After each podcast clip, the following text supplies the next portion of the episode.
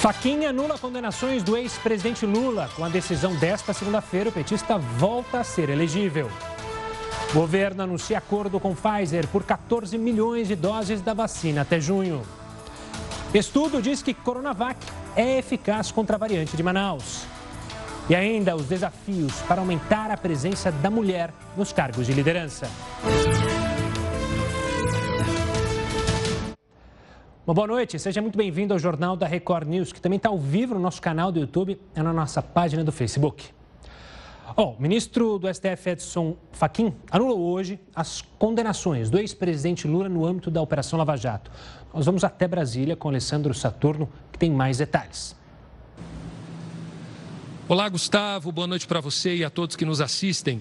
Olha só, o ministro Edson Fachin considerou que os casos em que Lula foi condenado não têm relação direta com o esquema de desvios da Petrobras e, por isso, não poderiam ser julgados pela 13ª Vara Federal lá em Curitiba. O ministro anulou condenações em quatro ações penais contra o ex-presidente Lula, todas proferidas pelo ex-juiz Sérgio Moro e também pela juíza Gabriela Hard. São elas o triplex do Guarujá, o sítio de Atibaia e também recursos recebidos pelo Instituto Lula. Essa foi a primeira vez que o ministro analisou aí um pedido da defesa especificamente sobre a competência da Justiça do Paraná envolvendo Lula. Agora, Faquim mandou os casos para a Justiça Federal aqui do Distrito Federal, que vai decidir se os processos eles serão validados ou aproveitados. De Brasília, Alessandro Saturno. Sobre esse assunto, eu vou conversar agora com o advogado e professor de Direito Constitucional, Lênio Streck. Lênio, obrigado pela participação aqui conosco. A gente teve a explicação do Alessandro Saturno sobre a decisão do ministro Faquim. Eu queria começar com, a possível, com o possível recurso já anunciado pela Procuradoria-Geral da República.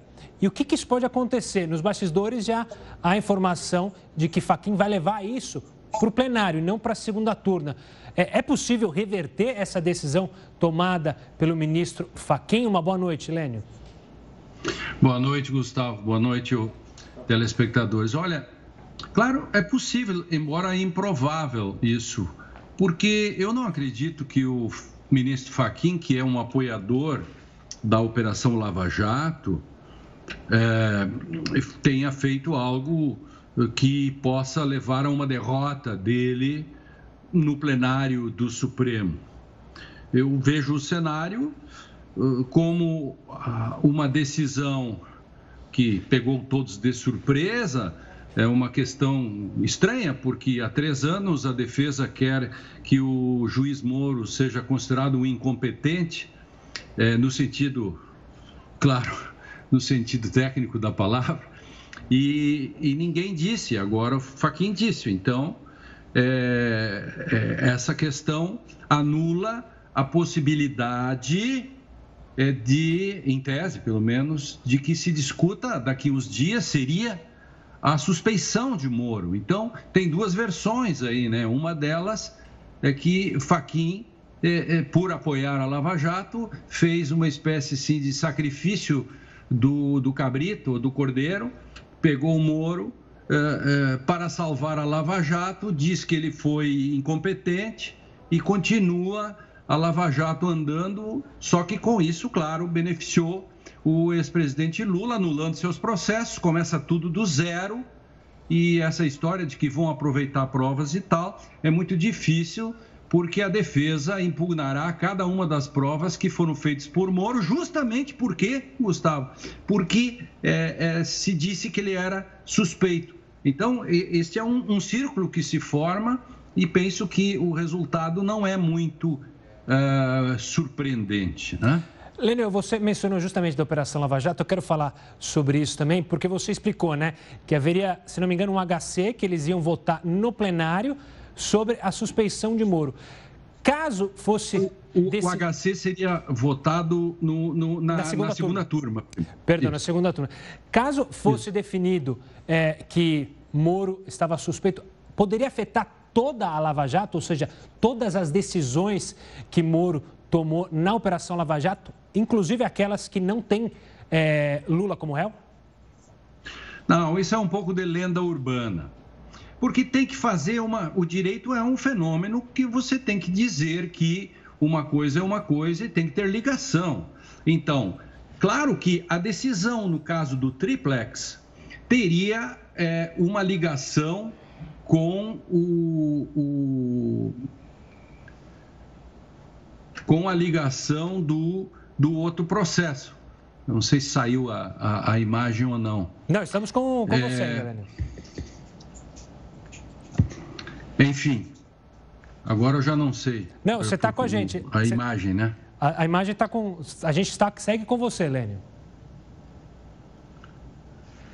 Você me ouve, Lênio? Eu acho que perdemos o contato com, com o Lênio. A gente vai tentar é, reconectar com o Lênio para justamente entender melhor, porque é algo confuso, é algo complexo e, claro, gerou uma repercussão enorme dentro das redes sociais. Sobre esse assunto, juristas também analisando e a gente volta em instantes com o Lênio para tentar entender mais sobre essa decisão do ministro Fachin e os próximos passos. Enquanto a gente tenta reconectar com ele, vamos falar do governo federal que fechou um acordo hoje para compra da vacina da Pfizer. Pois é, no encontro virtual com a farmacêutica norte-americana, o presidente Jair Bolsonaro disse que o acordo é necessário frente à agressividade do vírus. Vamos ver. A videoconferência com o diretor executivo da Pfizer foi no Palácio do Planalto. Durante a reunião, o governo discutiu o contrato com a farmacêutica americana. Reconhecemos a Pfizer como uma grande empresa mundial, um grande espaço no Brasil também. E em havendo, repito, possibilidades, é, nós gostaríamos de fechar contratos é, com os senhores até pela pela agressividade que o vírus tem se apresentado no Brasil. Depois de meses de desentendimentos com a empresa, o governo anunciou a entrega até o meio do ano de 14 milhões de doses da vacina da Pfizer. O que, é que nós estamos conseguindo? Que é basicamente aumentar os lotes a curto prazo, de vacina a curto prazo, é, e também a antecipação do que seria no último trimestre do ano para passar para o terceiro trimestre, uma boa parte dessas vacinas. Então, de forma que a gente possa, em mais é, esses dois próximos trimestres aí, a gente possa ter obtido a vacinação em massa que nós queremos. Né? O Ministério da Saúde afirma que o país passa a ter a capacidade de imunizar um milhão de pessoas por dia. O empenho do governo na busca por mais vacinas demonstra preocupação com o avanço de novas variantes do coronavírus. O entendimento é de que o Brasil só voltará à normalidade com a vacinação em massa. Nesta segunda-feira, o presidente Jair Bolsonaro falou que não irá decretar o bloqueio das atividades no país, uma resposta aos governadores, que mantêm conversas para adotar medidas de isolamento social em conjunto. Alguns querem que eu decrete lockdown, né? Não vou decretar. E pode ter certeza de uma coisa: o meu exército não vai para a rua para obrigar o povo a ficar em casa. O meu exército, que é o exército de vocês. Então fique tranquilo, tocante a isso aí. Agora vamos ver até onde o Brasil aguenta esse estado de coisa aí. Eu quero paz, tranquilidade, democracia, respeito às instituições, mas alguns estão estão se excedendo. Jair Bolsonaro está próximo de anunciar a filiação a um novo partido. O presidente deve ir para o PMB, Partido da Mulher Brasileira para disputar a reeleição no ano que vem.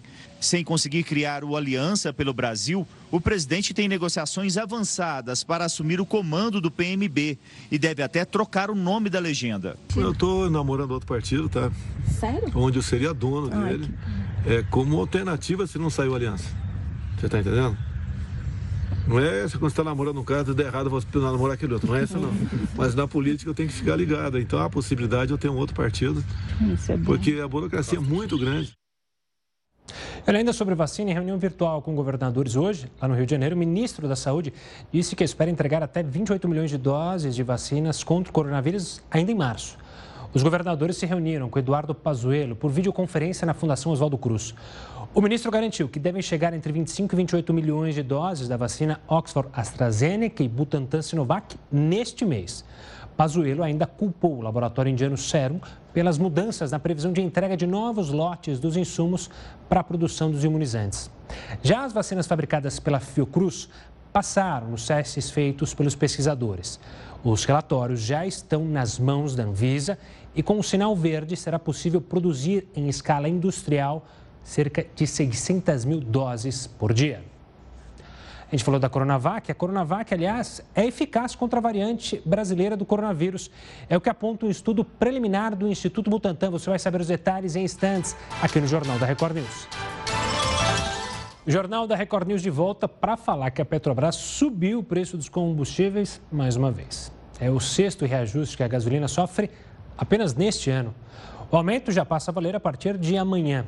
Agora, os preços médios nas refinarias serão de R$ 2,84 para o litro da gasolina e R$ 2,86 para o litro do diesel. Levando em conta o valor acumulado, a gasolina já subiu 54% só neste ano. Segundo a Petrobras, o ajuste visa alinhar aos preços do mercado internacional para o Brasil e não corre risco, não há risco de desabastecimento. E olha, está cada vez mais difícil não só colocar o combustível no carro, mas também a carne na mesa. O consumidor tem que desembolsar quase o dobro do que pagava um ano atrás. O consumidor que se vire para colocar carne na mesa todos os dias. É que o preço do produto voltou a subir pelo 12º mês consecutivo. A pesquisa do site Mercado Mineiro mostra que o acém subiu em média 2% no mês de fevereiro e está custando mais de 30 reais. O quilo da chã de fora aumentou quase 2,5% e já está saindo por mais de 36 reais. O quilo do patinho foi o que mais subiu, 2,58 e agora custa em média 37 reais. Entre as carnes suínas, o quilo da pazinha sofreu reajuste de 8,5% e está custando quase 18 reais. Já o pernil sem osso passou para R$ 20,47 um aumento de 4,62%. A carne de frango manteve a tendência de alta em alguns cortes. Destaque para o quilo do filé de peito, que teve aumento de 2% e chega a custar quase 15 reais. Esse aumento de um real a cada quilo de carne que a gente tem visto mensalmente, isso no acumulado fica praticamente impossível o consumidor comprar isso a carne do dia a dia. A explicação para as seguidas altas no preço da carne continua a mesma: as exportações para o mercado internacional principalmente a China. Na opinião do economista, enquanto o dólar estiver em alta e não houver proteção tarifária para os produtos exportados, os preços vão se manter no patamar atual. Um estudo preliminar do Instituto Butantan revelou hoje que a Coronavac é eficaz contra a variante brasileira do coronavírus. A informação foi obtida pela agência Reuters. A mutação identificada em Manaus pela primeira vez pode estar associada à alta de casos aqui no país. A pesquisa será agora ampliada para obter dados definitivos. Vamos até o Rio de Janeiro conversar agora com a repórter Priscila Tovic. Boa noite, Priscila. Como é que está a situação dos leitos de UTI aí no Rio? Olá, Gustavo. Boa noite. Boa noite a todos que nos acompanham. 96% dos leitos de UTI já estão ocupados na cidade. Os principais motivos, segundo o secretário de Saúde, Daniel Sorrans, são o bloqueio de 18 leitos feitos pela Fiocruz para pacientes que vêm de Manaus e pacientes recuperados que já poderiam retornar para a enfermaria ainda ocupam vaga na unidade intensiva. No Rio, 33.729 pessoas morreram morreram por Covid-19.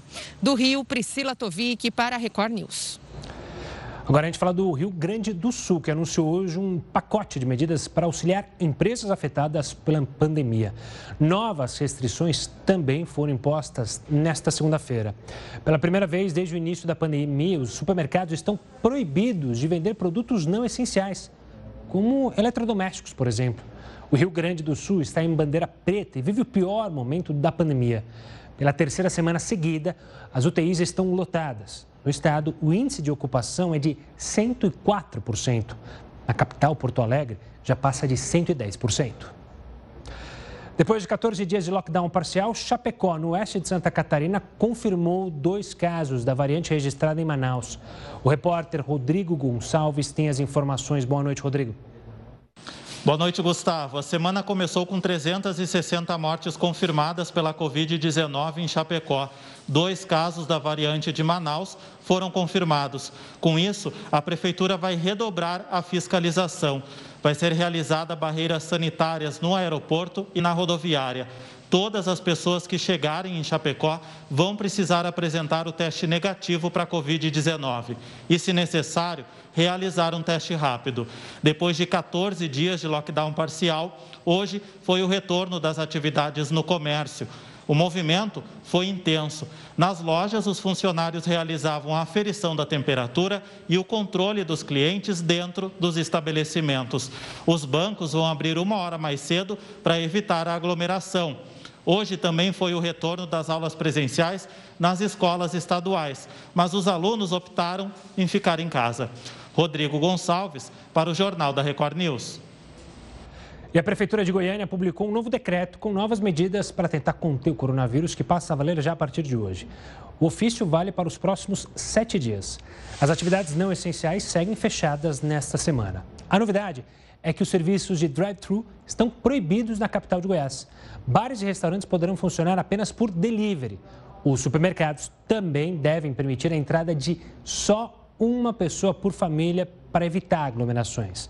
A medida foi tomada em conjunto com os prefeitos da região metropolitana de Goiânia. Agora a gente vai para mais um rápido intervalo. Na volta, muito mais informação sobre a situação do coronavírus em todo o país e também informações sobre o Dia da Mulher. Daqui a pouco, aqui no Jornal da Record News. Estamos de volta com o Jornal da Record News para falar mais uma vez sobre a anulação das condenações do ex-presidente Lula. Mas agora, para analisar o cenário político. Para isso, eu convido aqui conosco Márcio Coimbra, cientista político, sobre os impactos dessa decisão do ministro do STF, é, do STF Edson Fachin no cenário político. Márcio, uma boa noite, obrigado pela participação aqui conosco. No âmbito político, qual é a sua visão sobre a decisão que pegou muita gente de surpresa hoje do ministro Fachin? O que, que muda nesse cenário político, faltando um pouco mais de um ano para as eleições presidenciais? Boa noite, Gustavo. É um prazer para mim estar aqui na Record falando com toda essa audiência. Olha, realmente a gente vê o cenário tomando um caminho completamente diferente daquele que a gente acreditava, porque até o momento nós víamos o ex-presidente Lula fora da corrida. Agora, a tendência é que, caso não exista um nome de centro, nós teremos provavelmente uma polarização entre o presidente Bolsonaro e o ex-presidente Lula. Um duelo entre dois opostos, né? mas o centro vai tentar até o fim ter um candidato. E quem pode abalar essa polarização entre os dois candidatos até o momento é somente o ex-juiz Sérgio Moro o ex-juiz Sérgio Moro, se entrar na disputa, pode roubar o espaço do presidente Jair Bolsonaro como antagonista de Lula. Se ele roubar esse espaço, corre o risco, inclusive, de nós termos no segundo turno, caso os três sejam candidatos, Moro versus Lula. E, Márcio, olhando não só para 2022, mas para o momento de agora, a decisão pode mudar algum, de alguma forma o momento político do país? Ter alguma interferência, seja no Congresso, seja no Executivo? Ou para você está longe de acontecer? Isso é decisão de hoje, só afeta mesmo a eleição de 2022? Afeta muito mais a eleição de 2022. O PT tem tido uma posição até o momento é, muito é, fechada dentro do Congresso Nacional, sem ter tido uma posição de oposição ostensiva, como nós víamos, por exemplo, no governo Fernando Henrique Cardoso. Então, a falta de uma oposição ostensiva deixa o presidente Jair Bolsonaro mais confortável no Congresso Nacional, especialmente agora com apoio do Centrão. Então, eu não acredito que em tempos de pandemia a gente vai ver uma grande diferença na dinâmica política dentro do Congresso Nacional. Esta tende a ficar. Perdemos o contato com o Márcio, teve um problema na conexão, Vamos ver se a gente consegue retomar com ele para analisar esse cenário político, afinal, uma decisão jurídica que mais uma vez acaba afetando todo o cenário político, uma vez que a decisão que anulou os processos, jogou tudo de volta para a primeira instância do presidente Lula, essas condenações, acabam dando a ele novamente os direitos políticos e por isso toda essa movimentação política. Bom, vamos falar agora do governo do Distrito Federal que decretou toque de recolher entre 10 da noite e 5 da madrugada, é isso em toda a região. A medida vale até o dia 22 de março. Quem descumprir pode ser multado em até 2 mil reais. O toque de recolher é mais uma medida além das restrições às atividades não essenciais para frear o avanço da Covid-19. Nesta segunda, a taxa de ocupação eh, das UTIs chegou a 100% no Distrito Federal. Já na Bahia, já na Bahia, o governo prorrogou as restrições à circulação de pessoas na região metropolitana de Salvador. As medidas de restrição continuam até o próximo dia 15, apenas para Salvador e região metropolitana no interior do estado. As determinações de fechamento das atividades não essenciais valem entre as 6 da tarde do dia 12 e as 5 da manhã do dia 15. Hoje, a taxa de ocupação dos leitos de UTI chegou a 86%. Pelo menos 390 pessoas aguardam por vagas para tratamento da Covid-19 nos hospitais. Retomado o contato para falar com o Márcio sobre o cenário político.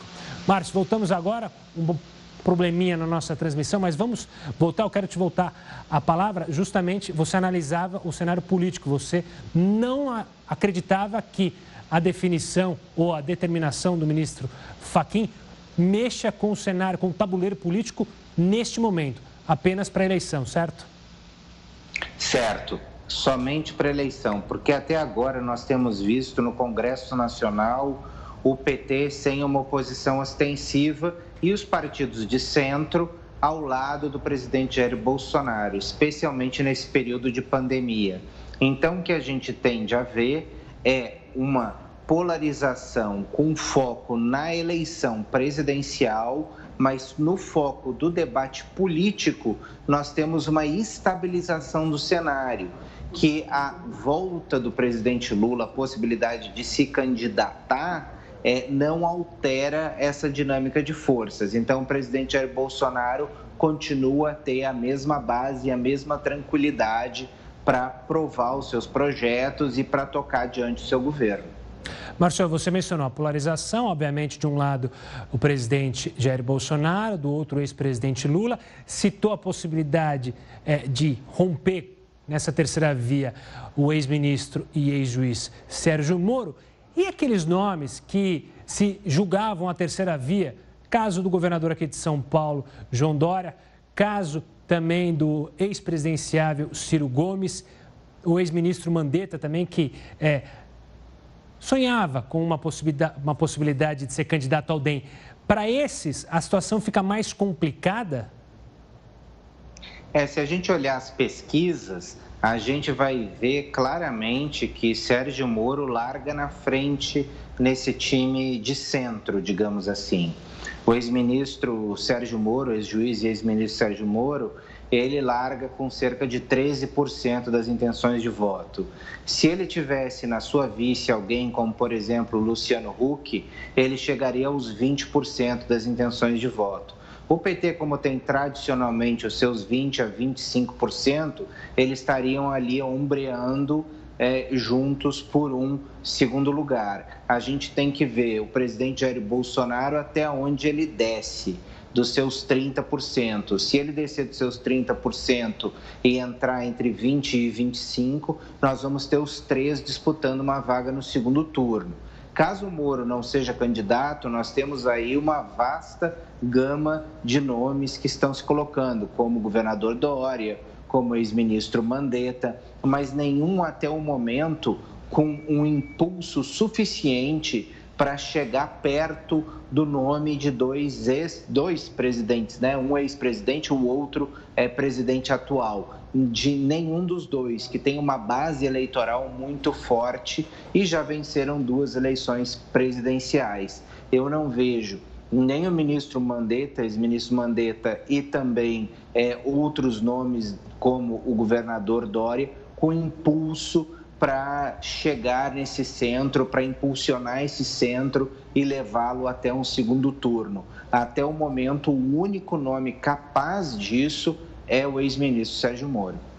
Márcio, olhando só para o espectro da esquerda, a, a decisão do ministro Fachin e dando então os direitos políticos ao ex-presidente Lula acaba com o sonho é, de Ciro Gomes até é, do ex-candidato à Prefeitura de São Paulo, Boulos, que a gente conversou muito durante as eleições à Prefeitura, que você sempre dizia que o plano dele era nacional e não apenas em São Paulo, acaba com qualquer tipo de pretensão do campo progressista, do campo da esquerda, em trazer um novo nome à tona? O campo da esquerda realmente fica prejudicado, porque é, o presidente, ex-presidente Lula, ele tem é, realmente esta posição de liderança nesse bloco da esquerda. Então, ele tira do cenário é, outros nomes que poderiam estar gravitando é, em volta dele se ele não fosse candidato, como, por exemplo, o é, Guilherme Boulos ou até o Ciro Gomes. É, portanto, todos os candidatos de esquerda, eles perdem tração no momento que o ex-presidente Lula ele entra na disputa. Então, eles teriam dificuldade. É, eles podem começar a pensar num pós-Lula, caso Lula vença ou seja derrotado, enfim, num pós-Lula. Então, quem seria o herdeiro do espólio do ex-presidente Lula? Que ele vai chegar, afinal de contas, nessa eleição com 78 anos, com uma idade avançada. Portanto, nomes como do Guilherme Boulos têm chances de tentar herdar esse espólio do Lula.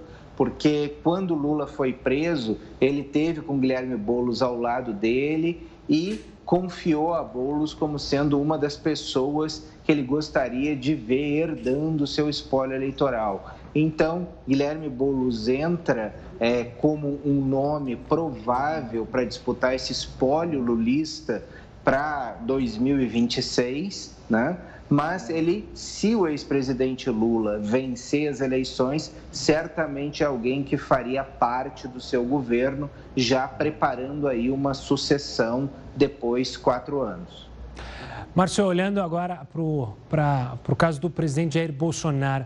Na sua visão, o presidente Jair Bolsonaro se sentiria confortável, se sente confortável tendo justamente é, Lula como adversário no duelo, no mano a mano? É algo que é confortável para o presidente Jair Bolsonaro? Afinal, durante a última campanha de 2018, ele sempre se mostrou antipetista.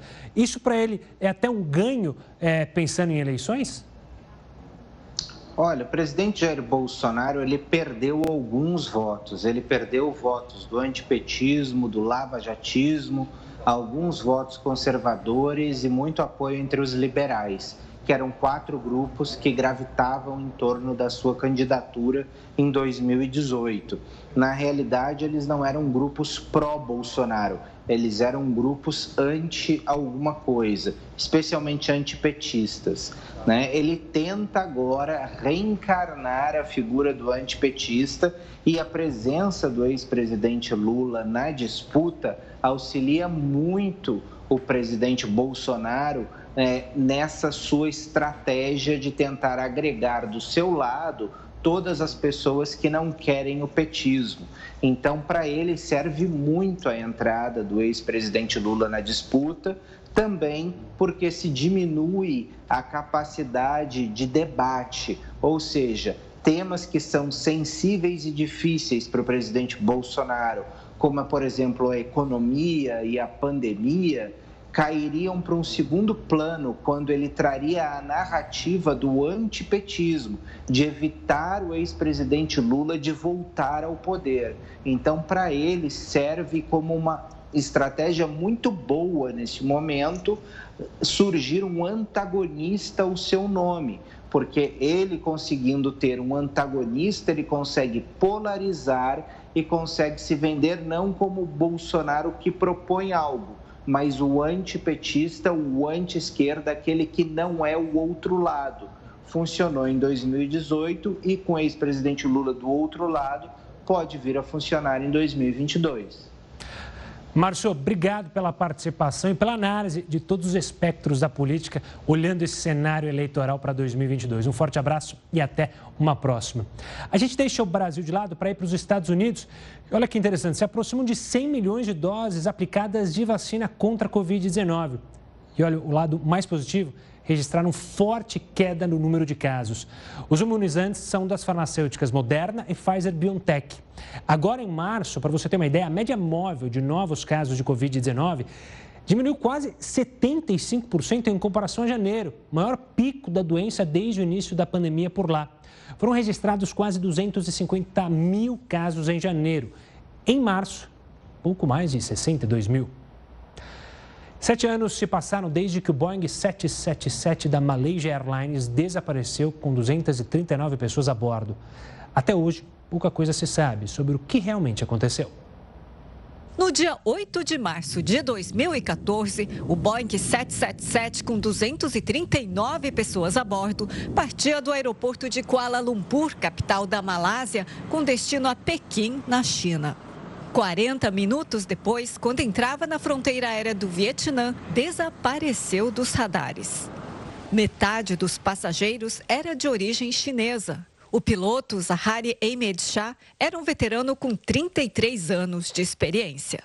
Passados exatamente sete anos, o sumiço do voo MH370 da Malaysian Airlines é considerado um dos grandes mistérios da aviação.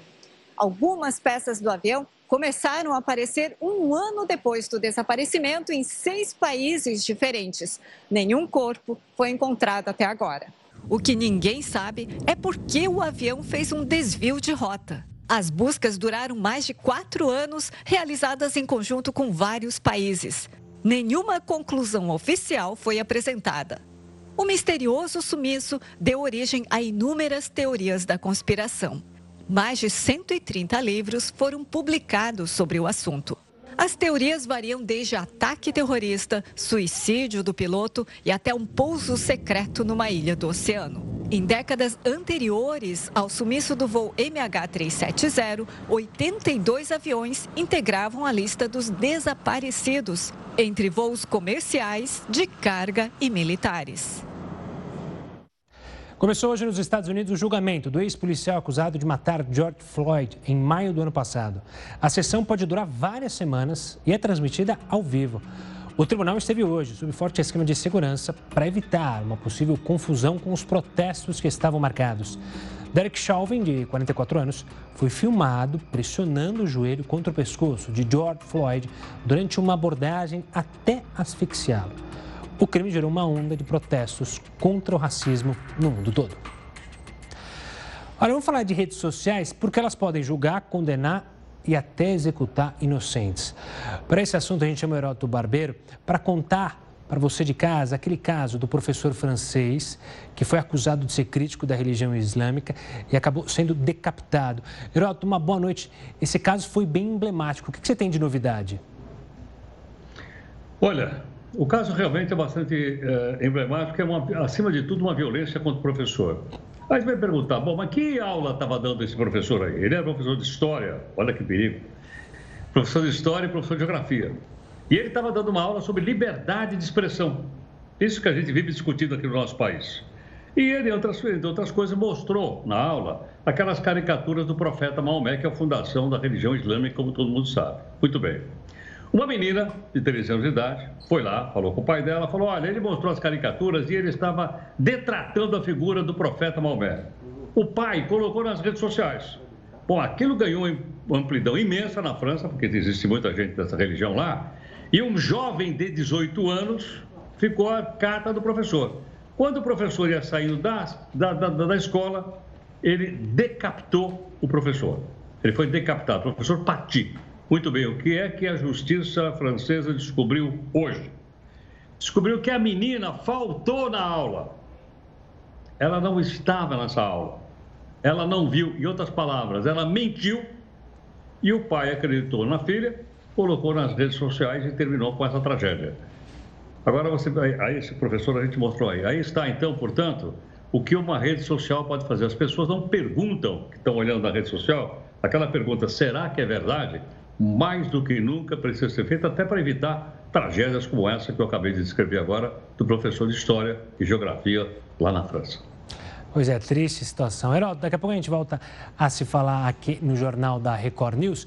E a gente vai falar também sobre a presença feminina em cargos de liderança, que é cada vez maior. É algo para se comemorar nesse Dia Internacional da Mulher. A gente volta a falar sobre isso em instantes aqui no jornal da Record News. O cantor Edson, o cantor sertanejo Edson, da dupla Edson e Hudson, foi transferido para UTI, um hospital aqui de São Paulo. Ele foi diagnosticado com a Covid-19. O boletim médico divulgado ontem chegou a dizer que o cantor teve melhora significativa em, em seu quadro de saúde. De acordo com a assessoria de imprensa de Edson, ele está estável e respira sem a ajuda de aparelhos. O estado de São Paulo tem aproximadamente 80% de leitos em UTIs ocupados. Hoje foi o primeiro dia útil da fase vermelha para tentar evitar o colapso na saúde. A maioria das restrições foi obedecida. As lojas na região central de São Paulo amanheceram com as portas fechadas, assim como restaurantes que só estão autorizados a fazer serviço de entrega. Apesar das restrições, adivinha, os metrôs continuam cheios. Lembrando que hoje, no primeiro dia útil da fase vermelha, os bancos funcionaram com horário reduzido. Das 9 às 10, o atendimento foi apenas para o grupo de risco. E das 10 às 3 da tarde, para o restante. As escolas continuam abertas com 35% da capacidade. Bom, hoje é Dia Internacional da Mulher. Então a gente conversa agora com a diretora de marketing da L'Oréal Brasil, Patrícia Borges, sobre justamente os desafios de ser mulher na liderança. Patrícia, antes de mais nada, parabéns pelo Dia das Mulheres. Obrigado por conversar aqui conosco. Eu Bom. queria começar justamente com uma pergunta relacionada à liderança da mulher. Ainda está difícil da mulher chegar a postos importantes em grandes empresas, como é o caso da L'Oréal, ou isso tem tido um, um espaço mais aberto? Primeiro, boa noite. Muito obrigada pelo convite. É um prazer, uma alegria estar aqui com vocês hoje nesse dia que é tão especial para a gente.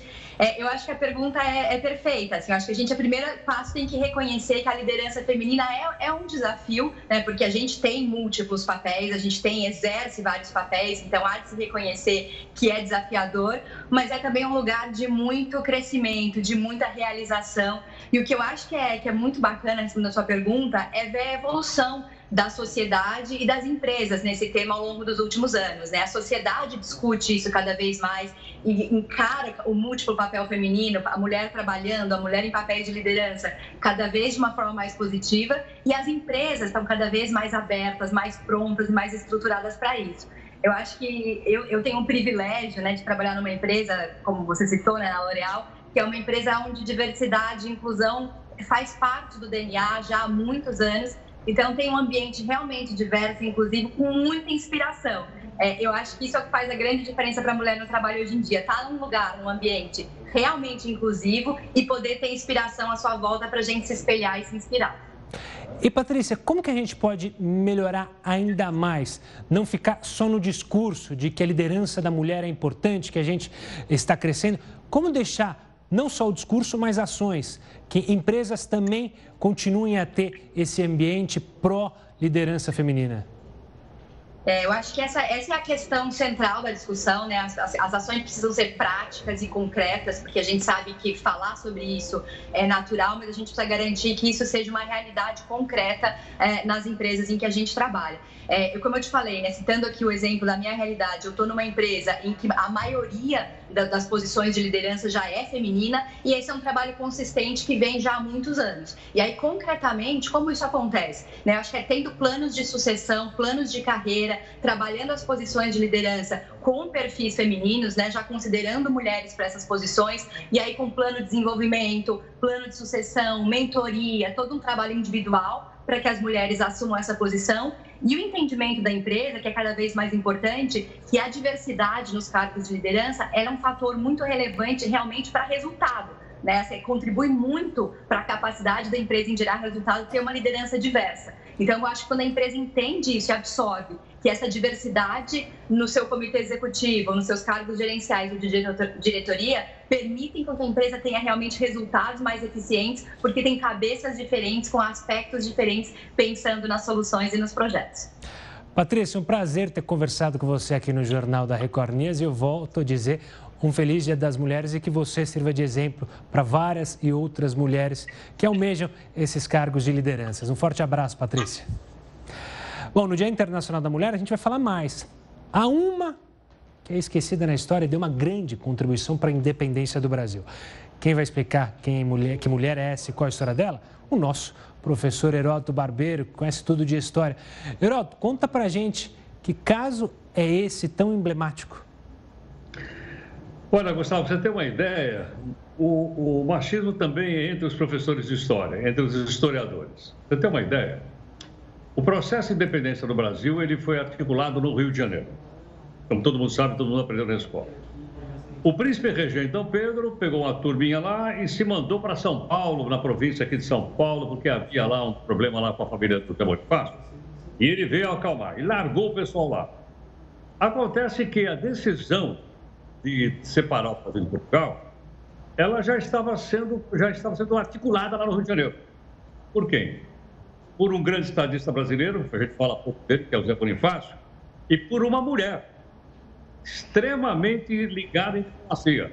Uma mulher culta, inteligente, que veio da Europa e entendia bastante essas questões de relações é, é, diplomáticas. Era nada mais, nada menos que a dona Leopoldina, a mulher do Pedro. O casamento foi contratado, é verdade, mas ela era mulher do Dom Pedro. Muito bem, quando chegaram as notícias em Portugal, dizendo que Portugal queria reduzir o Brasil novamente à condição de colônia, o que ela fez? Ela juntou lá o Zé Bonifácio, e eles foram para onde? Eles foram para uma loja maçônica. E a independência do Brasil foi proclamada nessa loja maçônica lá no Rio de Janeiro, por influência dela, dona Josefina. Ela não teve dúvida, ela imediatamente escreveu uma carta para o marido, estava aqui em São Paulo. Aliás, lá nasceu. Mandou aqui para São Paulo. E ela diz: Olha, meu caro, é o seguinte, uh, já está tudo pronto aqui, só falta um gesto, só falta um grito, só falta alguma coisa. E aí, então, ela mandou essa carta para o fato, Dom Pedro, então, de São Paulo, fez a chamada, chamado Grito do Ipiranga. Mas quem articulou isso de maneira extraordinária foi essa mulher, chamada Josefina, que, aliás, tem uma importância muito grande, não só na independência do Brasil, como também no governo do Dom Pedro, que é reconhecido como Dom. Você veja o seguinte, as mulheres também não têm a sua importância retratada na história do Brasil. É o caso é o caso, história a gente reescreve, caso de reescrever, procurar outras mulheres que também contribuíram decisivamente se pudesse se tornar uma democracia como ele é hoje. É isso aí, Gustavo. Que história maravilhosa, professor. Obrigado per, por lembrar esse fato histórico da nossa história, da história brasileira. Até amanhã, Herota. A gente volta a se falar aqui no Jornal da Record News. Vamos falar agora de outra mulher, uma enfermeira, que atravessou um rio a pé para ir vacinar uma idosa que vive na zona rural no interior da Paraíba. É água para todo lado. Nas mãos, vacina e esperança. Toda encapotada, a enfermeira Maiane Brito atravessou o rio na Paraíba para levar a dose a uma idosa que mora num sítio. Tive que ir a pé, ficou uma pessoa me esperando do outro lado para eu poder levar essa gotinha de esperança para essa senhora. Gotinha que se espalha num oceano. O que Maiane e Ivone têm em comum? a vontade de fazer a diferença. 90 anos e uma vida dedicada aos estudos. As mulheres já estão muito mais na vanguarda, exercendo trabalhos bem interessantes e competindo facilmente com os, em todas as áreas. Sou muito otimista em termos da posição da mulher na sociedade. Ivone Mascarenhas foi a primeira mulher a ocupar uma cadeira como professora na Escola de Engenharia da Universidade de São Paulo, em São Carlos, no interior do estado. E também a primeira a ganhar o prêmio da Sociedade Brasileira de Física com uma pesquisa em cristalogia de raios-x. Otimismo para ultrapassar limites. Na linha de frente contra um inimigo invisível, a sensibilidade e a vontade venceram repetidas vezes o medo e trouxeram coragem. A enfermeira de 54 anos brilhou os olhos de esperança de mulheres brasileiras e de todos os brasileiros. Mônica Calazans, a primeira pessoa vacinada no país, foi uma mulher. Vim da onde eu vim, da minha origem, pessoa humilde. Para mim, isso é um orgulho ímpar. Estou fazendo parte da história dessa vez. E vamos com mais mulheres inspiradoras? Tem mulher que está conquistando espaço em lugar que era bem machista, que ainda é, no futebol. A gente vai mostrar a árbitra Rejane Caetano, que está sendo muito elogiada pela competência lá no Campeonato Carioca. Veja só.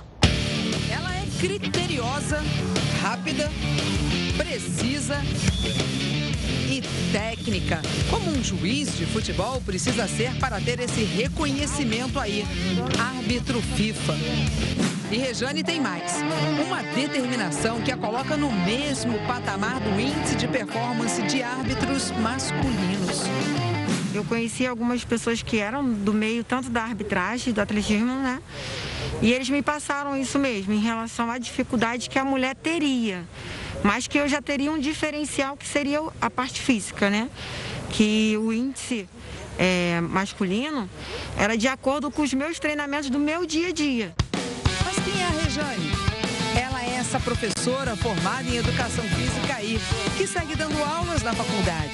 Os alunos não alargam nem com todo o ritmo pesado que ela impõe nos treinos. Falta pouco, falta pouco. Bora, bora, bora fãs de carteirinha que não desgrudaram da tela na estreia da professora apitando um jogo do Campeonato Carioca. Foi uma arbitragem perfeita, valorizou ainda mais a vitória do Flamengo e a árbitra deu show. O desempenho rendeu elogios, que ela generosamente compartilhou com a equipe, formada por outras três mulheres. As assistentes Lilian da Silva Fernandes Bruno, André Isaura Mafra e Beatriz Oliveira Dantas.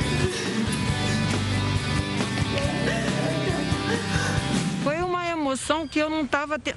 A ficha só caiu depois do meu último apito. Eu só senti o peso quando eu entrei no vestiário, porque ele saiu das minhas costas de uma maneira tão leve que eu me senti muito feliz, muito feliz. O Cariocão 2021 está só começando e Rejane promete escrever o nome dela no sucesso da competição. Marca que ela aproveita para deixar como um recado especial nesse Dia Internacional da Mulher cartão vermelho para o preconceito e abre alas que as mulheres vão brilhar sim em campo.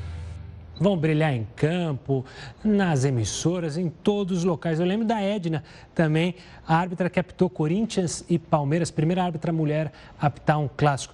Quer falar de mulher competente também? Vem agora na sequência, porque o Jornal da Record News fica por aqui. Mas agora você continua com a inteligentíssima e competentíssima Manuela Caiado no News das 10. Eu deixo aqui também o meu parabéns para você, Manuela. Um ótimo jornal para você.